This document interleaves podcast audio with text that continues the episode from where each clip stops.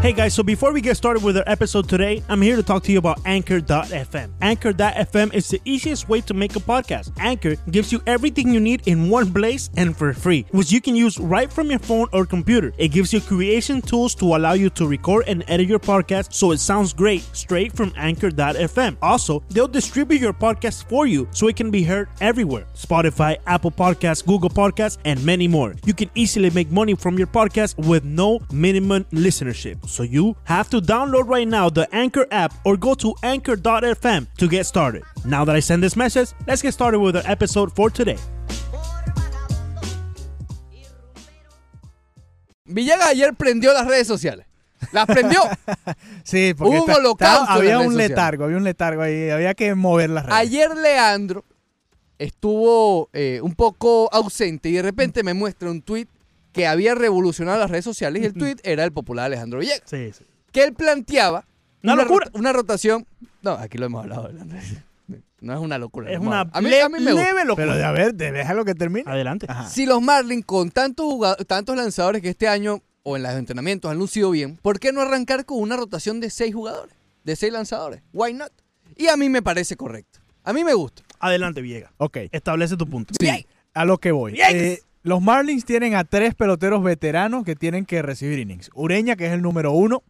Eh, Straley, que está también bajo contrato y que tienen que justificar ese dinero. Y la- el gran robo, Wei Jin Chen. El gran robo. Que o lo ponemos solo a pichar en el Marlins Park o vemos cómo hacemos. Si no quiere sacar a estos tres nombres, obviamente Ureña es el Estamos número buscando uno. pitcher ahí en la Liga Nica, ¿no? Sí, estamos buscando pitcher. Sí. Eh, Chen, ¿te gustaría? Hay un taiwanés Sí, por ahí. sí, sí, Hay un Chen. taiwanés por ahí. Chen es bueno para esa liga. Dice que quiere aprender a hablar Eh, español ahí. Si los Marlins no quieren sacar a estos tres nombres de la rotación y también quieren darle innings a Sí. Pablo López, Caleb Smith.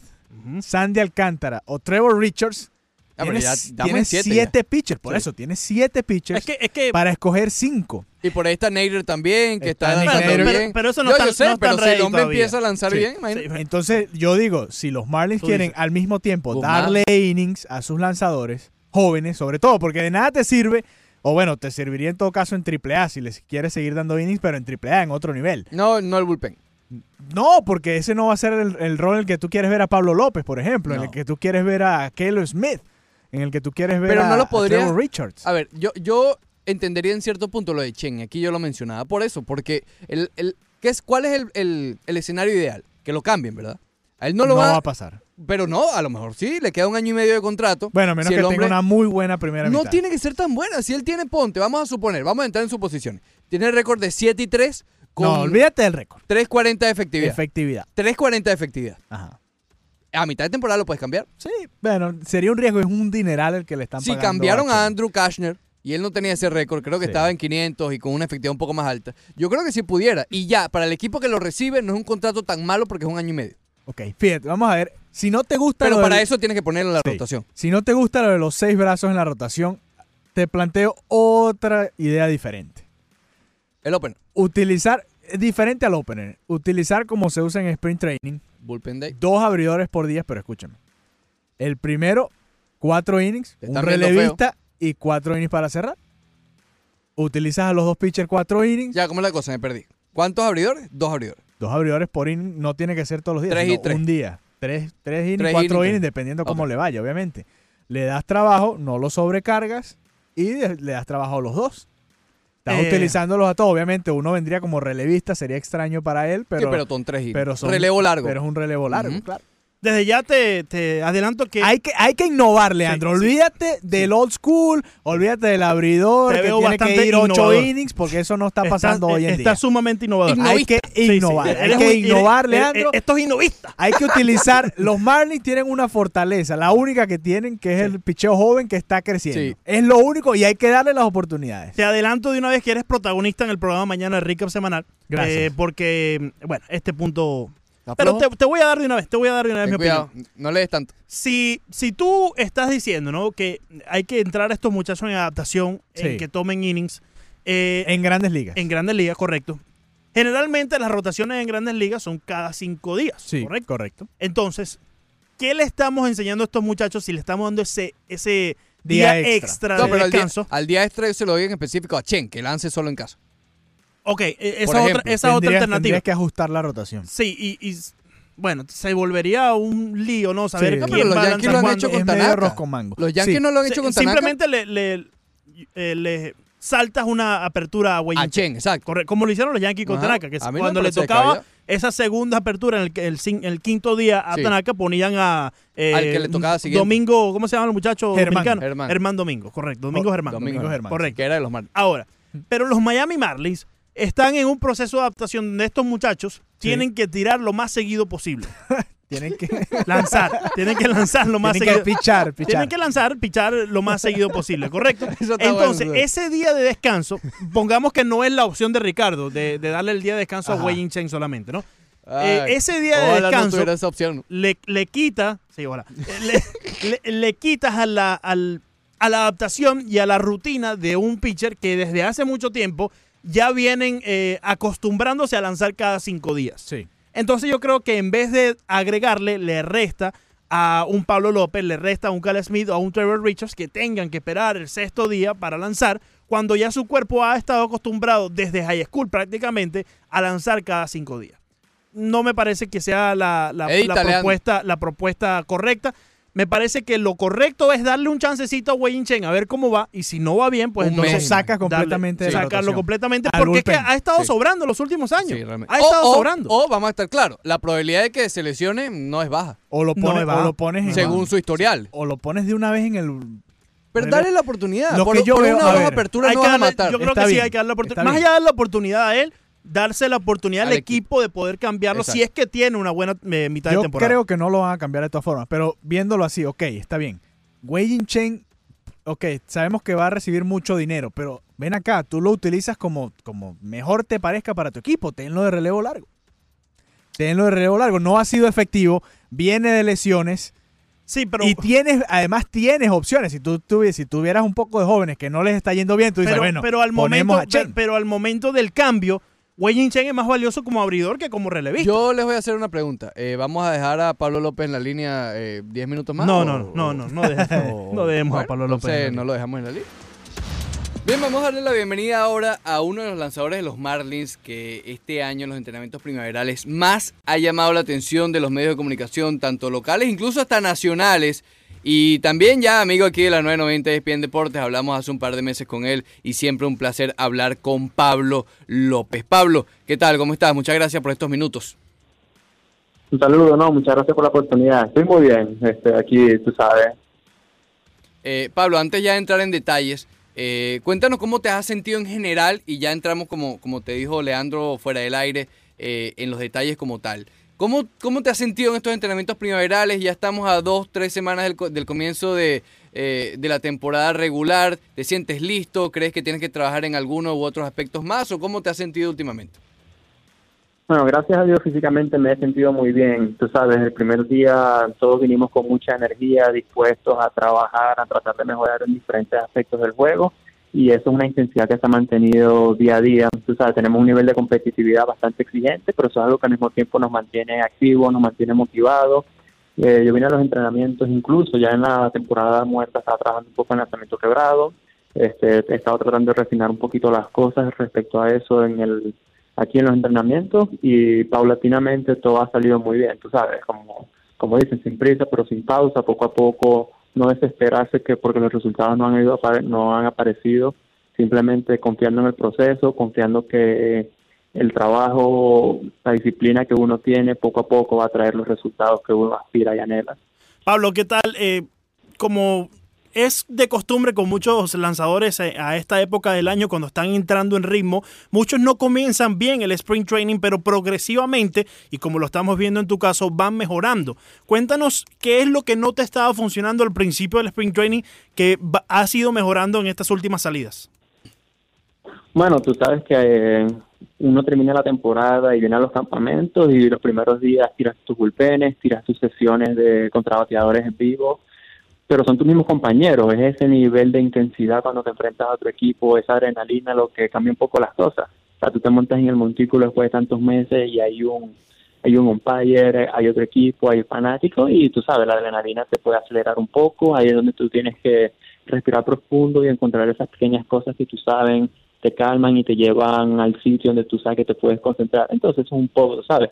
Ir controlando poco a poco eso, recordar cuáles son las cosas que tú puedes hacer para no perder el enfoque y así poco a poco tú vas este, recuperando esa confianza, recuperando esa memoria muscular, que poco a poco toda la mecánica va entrando en sincronización, todo va cayendo en su lugar. Pablo, recuerdo la última vez que hablamos, eh, obviamente la última vez que te, habíamos visto lanzar fue en la temporada anterior. Y recuerdo que hablábamos sobre tu fuerte de la localización, que obviamente al ser un pitcher sin tanta velocidad había que enfocarse allí. Yo me imagino que tú en ese momento te estabas burlando completamente internamente de nosotros. Ahora estamos hablando con un Pablo López que hace una semana llegaste a las 97 millas, la última vez estuviste constante 95, 96. Pablo, cuéntanos un poco de ese cambio que realmente ha sorprendido a todo el mundo este año. Bueno, tú sabes que uno tiene que aprovechar la temporada muerta para trabajar en las pequeñas cosas, ya sea mecánica, pero al mismo tiempo en la parte física, el acondicionamiento, el fortalecimiento y encontrar esas pequeñas cosas que tú sabes que a la larga te pueden ayudar, ya sea flexibilidad, ya sea encontrar una buena rutina y yo este, fui lo suficientemente afortunado que tuve una muy buena guiatura este y, y he tenido incluso también muy buena guiatura aquí en los entrenamientos para ir encontrando esa rutina ya sea rutina de cuidar el brazo, rutina de cuidar el cuerpo, rutina de la dieta. Y tú sabes, también llega el punto de la mecánica. Hay ciertas, hay pequeñas cosas en las que tú puedes trabajar que hacen que tu mecánica sea un poco más bajo control y el control es lo que te permite, o sea, el control del cuerpo, el control de la mecánica es lo que te permite después que el brazo pase acelerando un poco, por ejemplo.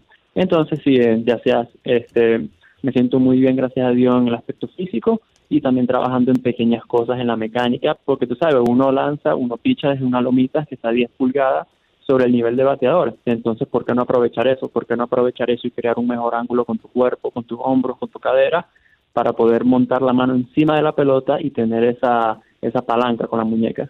Pablo, eh, sabemos que eres un estudioso del juego y lo acabas de demostrar con, con los números que nos acabas de decir pero eh, ¿qué tanto has tenido que fortalecer físicamente tus piernas para que estos cálculos que haces eh, de cuánto mide del, del buck al home play, de cuánta estatura tiene el montículo, sean eh, que funcionen en el momento de juego?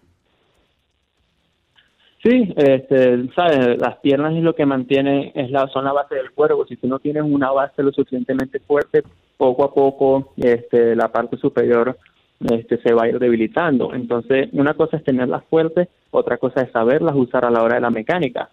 Una cosa es crear un buen ángulo, otra cosa es agacharse demasiado. Entonces tú tienes que poco a poco ir jugando con cada cosa hasta encontrar el balance perfecto de las cosas que te funcionen a ti. O sea, ese crear un ángulo con la rodilla de la pierna que está apoyada, porque eso es lo que te va a permitirte mantenerte encima de la lomita pero no te, mantener, no te va a mantener en una posición inerte, sino que te va a mantener en una posición que poco a poco te va a ir llevando hacia adelante.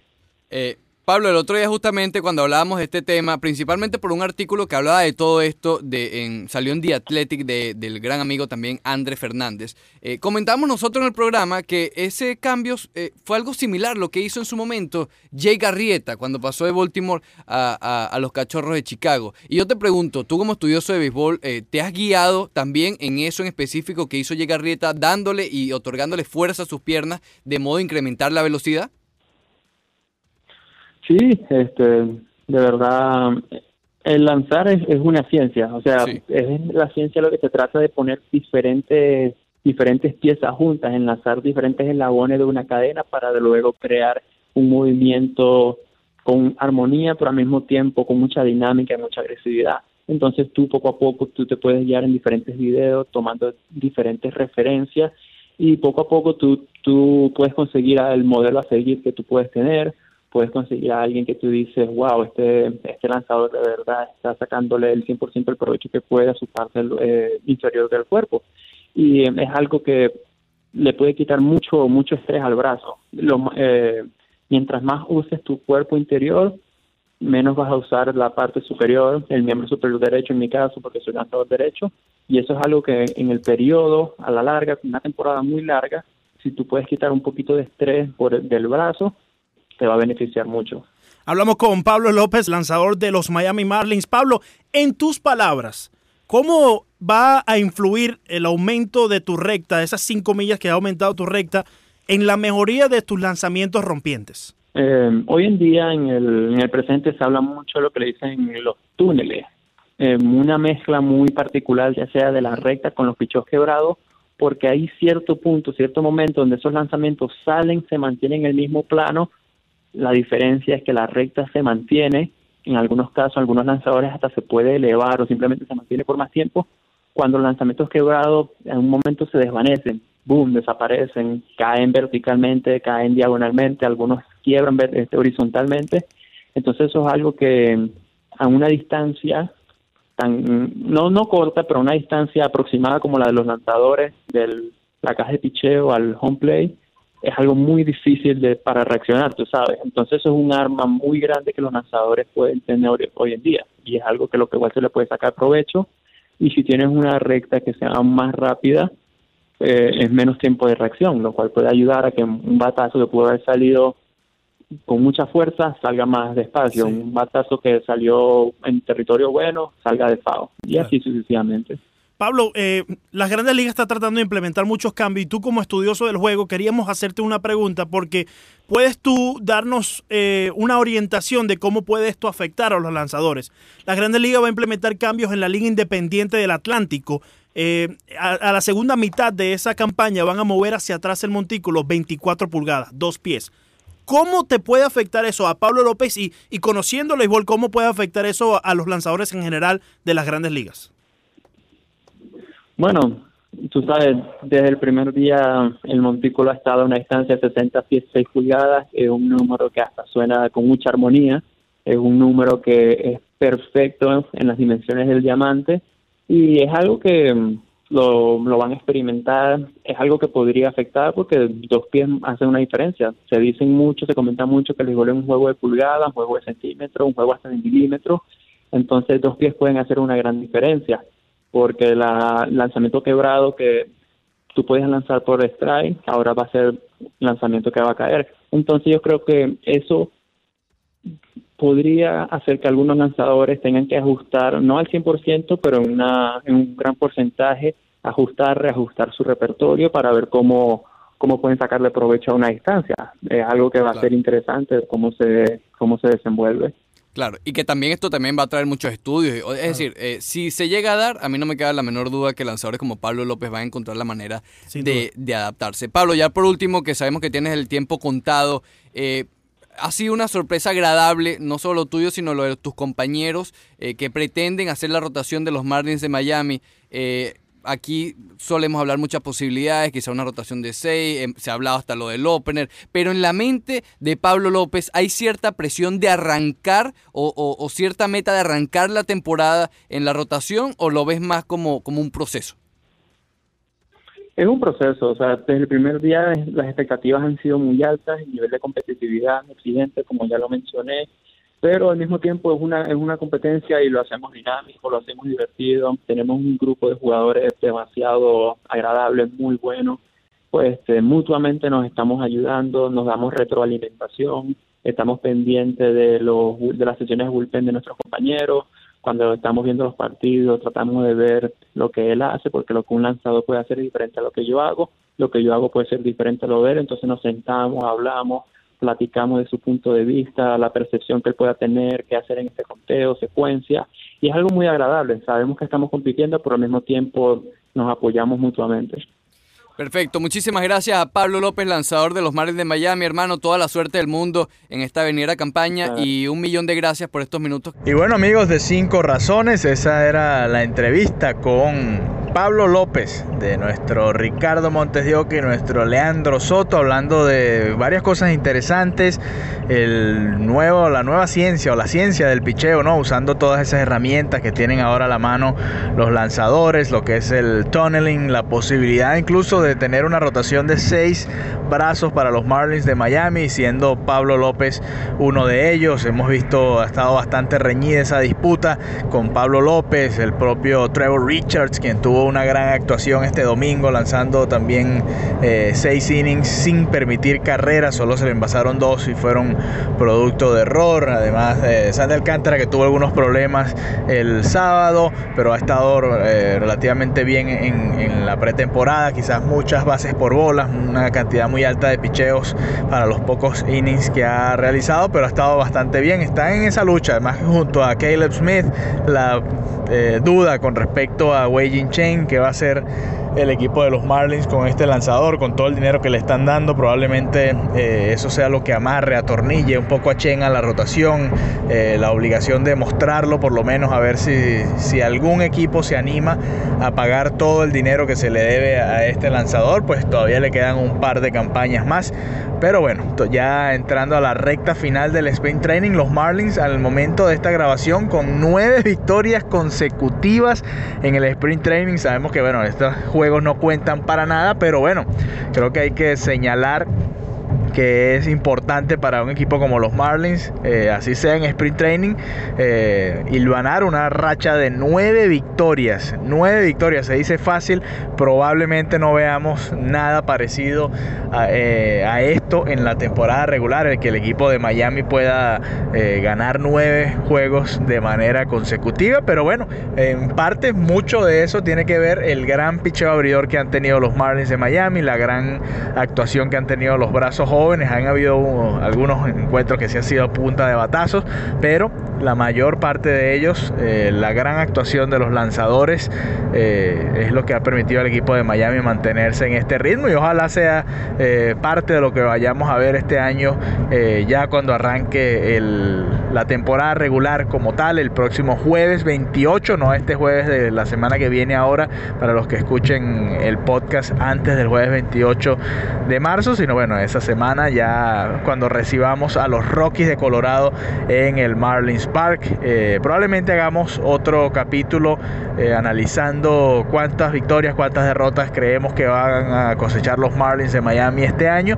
Pero bueno, por ahora a disfrutar de esta eh, racha positiva, nueve victorias hasta los momentos, liderando la, liga, de la Toronja, probablemente el único título al que puedan eh, aspirar los Marlins de Miami este año. Recuerden, por favor, suscríbanse, compartan con sus amigos eh, todo este material que estamos haciendo. Recordarles que nuestra página web Five Reasons eh, sports.com va a ser eh, inaugurada eh, oficialmente el próximo primero de abril. Hubo un pequeño retraso, algunos detalles técnicos, pero ya pronto estaremos con ustedes en diferentes formatos. Nosotros en cinco razones vamos a tratar de darle muchos videos, de muchos análisis de nosotros hablando, discutiendo los diversos temas que nos distraen aquí en el sur de Florida. Así que ya saben, suscríbanse, arroba 5 razones POD, tanto en Twitter como en Instagram y en todas las plataformas de podcast.